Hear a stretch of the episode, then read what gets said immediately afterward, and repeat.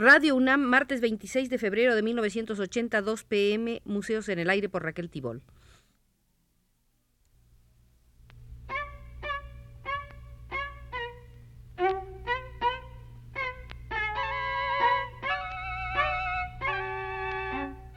Museos en el Aire.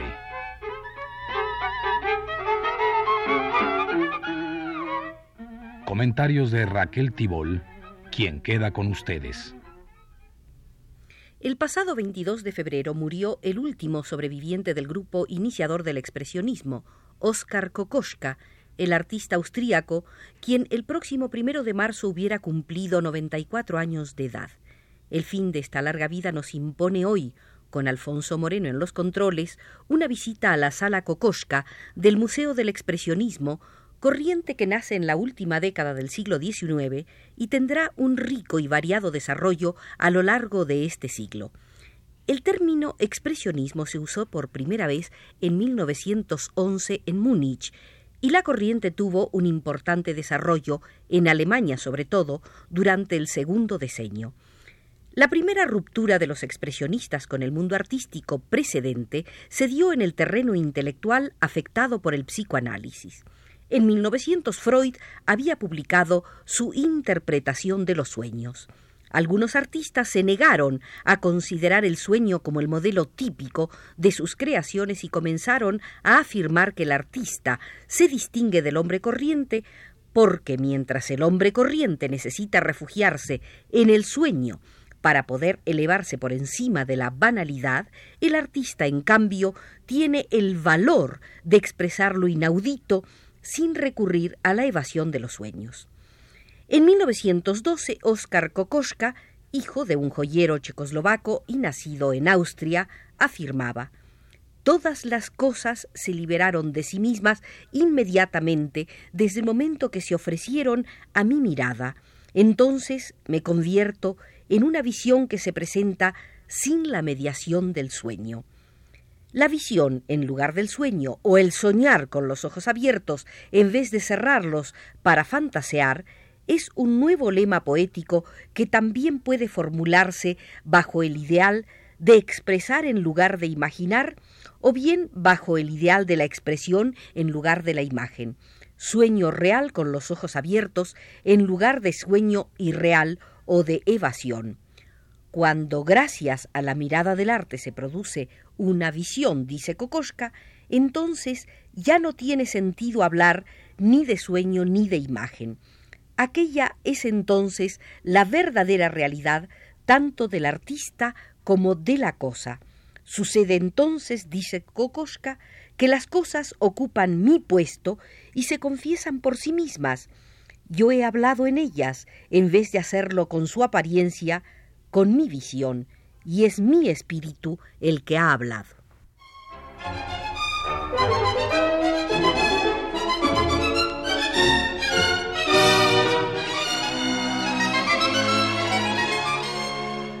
La realidad de la praxis pictórica fueron Kandinsky y Kokoschka quienes intentaron realizar la automatización de la visión pictórica a través de distanciar la función del color de la función impresionista, de destacar realísticamente los claroscuros o las atmósferas de la realidad física. Para Kandinsky, Kokoschka no es el color lo que debe destacar las figuras reproducidas, sino que son las figuras reproducidas las que deben someterse a las exigencias dinámicas del juego de los colores como aparecen en la visión pictórica del artista. En la conferencia de 1912, que versó sobre la naturaleza de las visiones, Kokoschka afirmaba La conciencia de las visiones no es una situación en la que se reconocen o se comprenden las cosas, sino un estado de la visión misma en la que ella se vive a sí misma. El visionario, del mismo modo que tiene los ojos abiertos, pretende despertar a su público en vez de adormecerlo, pretende sacudirlo, impresionarlo, asustarlo, pero jamás adormecerlo con utopías. Los expresionistas visionarios trataron de señalar lo monstruoso en la naturalidad de la vida cotidiana. Por ello, muchos perdieron su capacidad de hablar y empezaron solamente a gritar. La poética del grito es el segundo aspecto del expresionismo. Hay una figura que es esencial en el expresionismo y que condiciona su poética del grito, la figura de la muerte. Mientras el instrumento de la lucha romántica y posromántica puede ser la palabra frente a la muerte, en cambio, en el expresionismo el hombre pierde la palabra o calla o grita. Kokoschka simbolizó este vínculo entre la presencia de su muerte y la insuficiencia de la palabra en un famoso acto único la esfinge y el hombre de paja. La palabra se presenta en el plano de la fe sencilla, en la armonía de la vida, pero al final del drama, la muerte revela lo absurdo de aquella fe. La buena fe es como la ceguera, lanza un velo sobre las cosas desagradables sin que por ello éstas desaparezcan. El hombre de paja, símbolo del hombre mortal, grita al comienzo del drama. ¿Quién es el Dios que me roba la palabra de la boca a fin de que yo pueda creer que Él me la ha enseñado del mismo modo que una esponja absorbe y expulsa vinagre sin haber incorporado la mínima parte de él? Kokoschka, con su tentativa a veces lograda de plasmar en la tela símbolos psicológicos o psicoanalíticos, trata de reconstruir un nuevo mundo sereno por encima de la disgregación.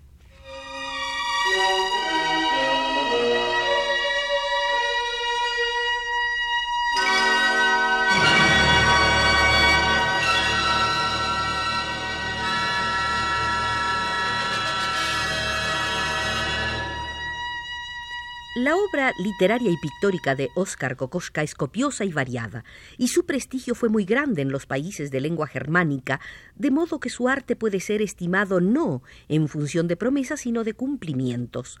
Kokoschka fue desde el principio de su labor iniciada en el marco de la secesión de Viena bajo la influencia de Gustav Klimt, un pintor muy hecho. Atacó los problemas plásticos de modo radical en lugar de buscar la expresión por la línea y el color, prefirió hacerlo con la materia. Tuvo influencias de Corins y de Slevog. El movimiento, el color y la luz no se traducen en formas concretas, sino a través de la materia que los expresa. A veces la materia se hace densa y al mismo tiempo plana por el uso de la espátula. A veces se aligera cuando emplea pinceladas yuxtapuestas, llegando el óleo a parecer acuarela. A veces se impone como tal en las gamas bajas y sordas o parece superada por la energía del color en las gamas altas y brillantes. A veces es luz y a veces es sombra o tiniebla, pero siempre es materia, como si la herencia barroca pesara sobre él, como si fuera incapaz de darle a esa objetividad que en nuestro tiempo conduce a su espiritualización por el movimiento liberado. Se ve, no obstante, que presiente la urgencia cuando la pincelada se vuelve arco o gancho, variaciones de la pincelada impresionista, como fue la de los puntillistas o de Van Gogh, y cuando trata de avivar el signo. Pero es espurio el signo de Kokoschka, advierte Jorge Romero Brest, por sus adherencias de sentimiento. Además, porque no es invención que se baste a sí misma, sino elemento que emplea para rellenar una forma definitiva naturalista.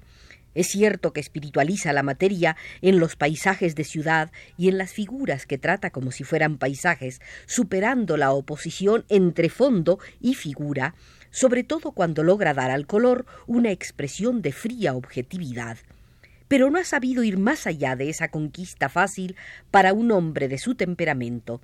Hay pasión que se vuelca en su pintura, mas no la pasión del que se busca y se interroga, del que intenta y arriesga para dar un cauce a su pasionalidad natural y a su ojo perspicaz, extrema la nota patética, sin evitar del todo el peligro de la caricatura, pero ni siquiera es de raíces individuales legítimas, como los expresionistas alemanes, respondiendo más bien a un esteticismo extremadamente simple. Por eso se frustra cuando intenta la gran decoración, todavía alegórica y sólo monumental porque aumenta las dimensiones y fragmenta la pincelada, y por eso retorna en sus últimas obras a un torpe naturalismo impresionista con adherencias de sensualidad expresionista, adivinándose apenas al pintor de algunos excelentes paisajes y retratos. Severo, lo han oído ustedes, el juicio de Romero Brest sobre el gran expresionista que acaba de fallecer. Pero en algo le perdona la vida, con algo se conforma el crítico argentino. Quizá porque el dibujo y el grabado exigen una meditación ahincada, quizá por ser característicos procedimientos de pueblos germánicos, el hecho es que Kokoschka descuella con más autenticidad manejando el lápiz o la pluma o el buril que el pincel o la espátula a veces logra en los retratos una escalofriante hondura de expresión psicológica y entonces su severidad cobra una grandeza que difícilmente se halla en sus óleos.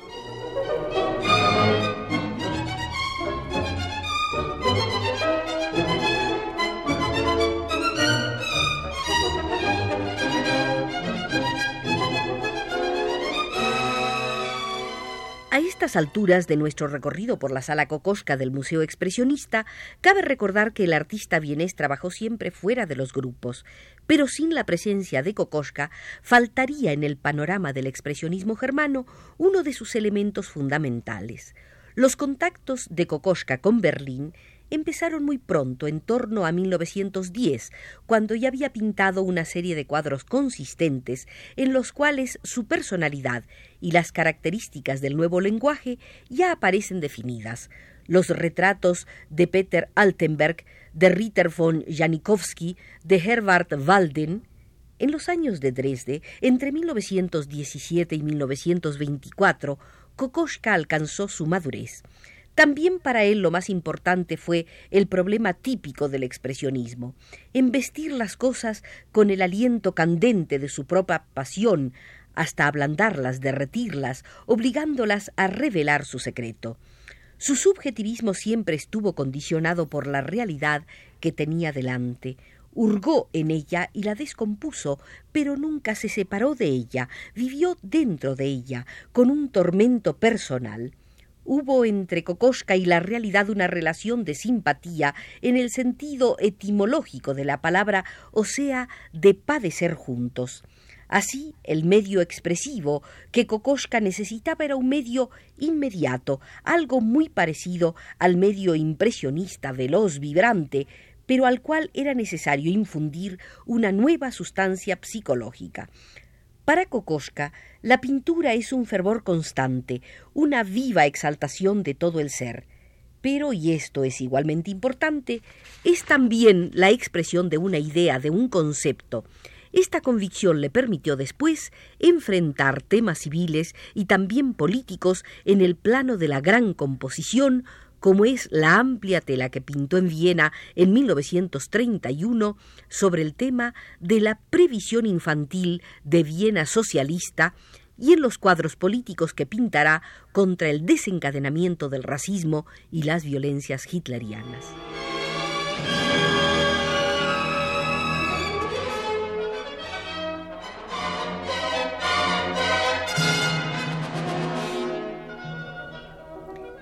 1952, Óscar Kokoschka declaró lo siguiente: La sociedad proletaria actual tiene necesidad sobre todo de reflexión para que no suceda que cada individuo se considere llamado por su soberbia intelectual a una obra de destrucción, seguro de que la teja fatal sólo puede alcanzar el cráneo de su vecino.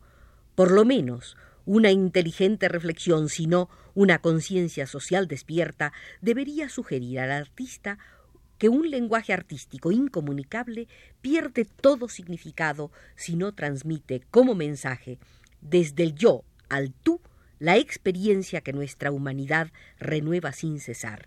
La experiencia es lo que nos transforma de miembros de un rebaño eh, verdaderamente en hombres. Igualmente mísera es la existencia del esteta encerrado en su torre de marfil.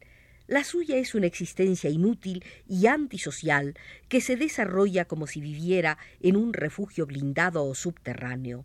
No olvidar, en fin, que el mundo no existe para uno solo y no se mueve solamente para nosotros.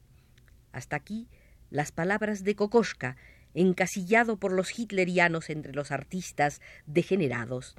A esta calificación Kokoschka respondió pintando en 1940 El huevo rojo, donde representó a los cuatro grandes de entonces reunidos alrededor de la mesa mientras comen un pollo asado.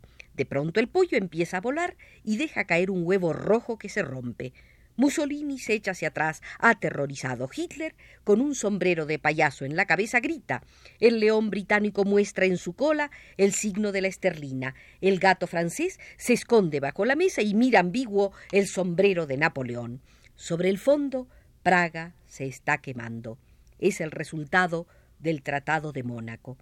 Los expresionistas mantuvieron abierta una herida, demostraban el fracaso de un orden y por consiguiente el nazismo los persiguió, los dispersó, confiscó sus obras, las excluyó de los museos, las destruyó. Kokoschka tuvo que huir a Gran Bretaña, adquirió la nacionalidad inglesa que conservó, aunque los últimos veinticuatro años vivió en Villeneuve junto al lago de Ginebra. Larga vida, buena obra.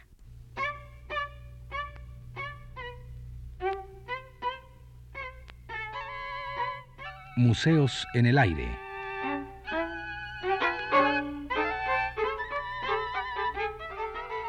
Comentarios de Raquel Tibol.